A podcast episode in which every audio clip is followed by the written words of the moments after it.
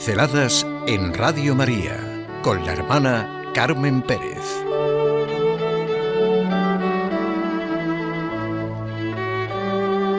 Para los que tenemos muchos años, toda vida merece la pena. Los 80, 90, 100 años, toda la vida como colaboración con Dios. ¿Y cómo empezar? Hablando así con ustedes. La vida en todas las edades merece la pena. En todas las edades, a pesar de todo lo que oigamos, la vida es la llamada de Dios. En todas las edades. Dice el Papa Francisco que los ancianos son los que nos traen la historia, la doctrina, la fe, y nos la dan en herencia. Un pueblo que no custodia a los abuelos, un pueblo que no respeta a los abuelos no tiene futuro, porque no tiene memoria. Ha perdido la memoria. Oremos por nuestros abuelos, nuestras abuelas, que tantas veces han tenido un papel heroico en la transmisión de la fe en tiempo de persecución. Y cuenta el Papa Francisco una historia que escuchó cuando era chico, a lo mejor es conocida. En una familia el abuelo, cuando tomaba la sopa, se ensuciaba la cara y manchaba. El padre, fastidiado, compró una mesita para aislar a su padre. Ese mismo padre un día regresó a su casa y ve a uno de sus hijos que juega con la madera. ¿Qué haces? Le preguntó. Una mesita, dijo el niño, para cuando tú te vuelvas viejo como el abuelo. Sin comentario. ¿Qué años no son una colaboración con Dios? Incluso aunque veamos el silencio de personas que ni hablan, esas personas en silla de ruedas, esas personas que ya parece, parece que ni oyen ni sienten, ¿por qué? ¿No es la vida una auténtica dependencia de Dios, de su amor, de su mirada, de su providencia? Hoy lo vamos a ver desde una rica experiencia.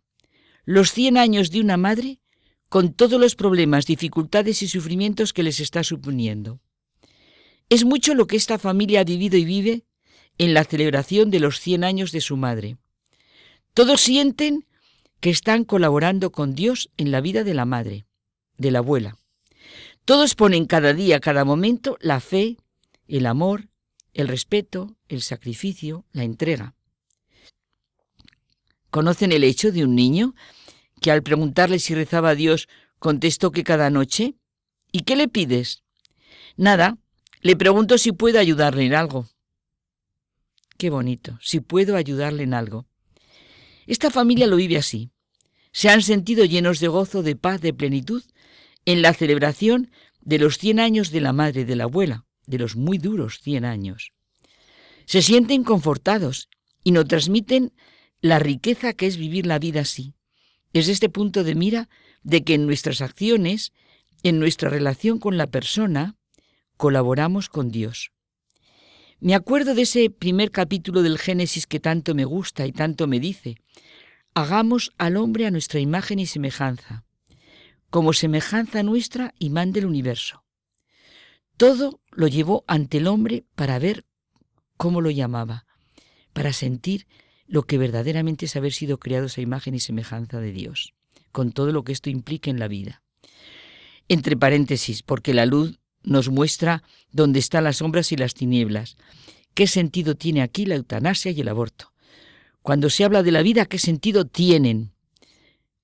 Qué regalo para tantos ancianos vivir en una familia con ese sentido de la vida, del respeto a la vida y a la muerte. Cuántos niños viven gracias al sentido de la vida y de la muerte, al respeto. Ese es un planteamiento de vida y una luz para nuestras situaciones, sean las que sean, porque nos enseña lo que realmente merece la pena. Las dos palabras que, que quiero decir con toda la fuerza, merece y pena. Es una expresión muy sencilla, pero en toda su claridad y radicalidad me la hizo sentir Ortega Gasset. Las palabras merece la pena. Por eso, mi pregunta, ¿la vida merece la pena? ¿Los X años con X dificultades de las personas merecen la pena? ¿La vida como colaboración con Dios? Esta anciana de la que estamos hablando está llena de cuidados por su situación física y porque lleva bastante tiempo viviendo de manera que nos hace sentir que su vida aquí y ahora se va a pagar de un momento a otro. son un regalo la luz y los sentimientos que han producido en la vida de varias personas la celebración por parte de la familia de los 100 años. Hablo personalmente del bien que me ha hecho y me está haciendo, incluso con la paz que se pronuncia la palabra muerte. He vivido con intensidad estas relaciones. Han celebrado una Eucaristía en su casa y también ha recibido la unción de los enfermos. Insisto, una celebración así es la mejor propuesta de la vida. Un mostrar lo positivo que hay en la vida. Un comprender que todos los pasos tienen un sentido en nuestro camino hacia la casa del Padre. Un bien para todo el que quiera gozar de él porque expresa el amor, el respeto, la ternura, la entrega, la fidelidad. Muchos ratos ella de estar dormida apagada, pero siempre la respuesta de la fe, del amor, de la esperanza, del respeto a lo que es la vida humana con toda su grandeza, envuelta en esos cien años.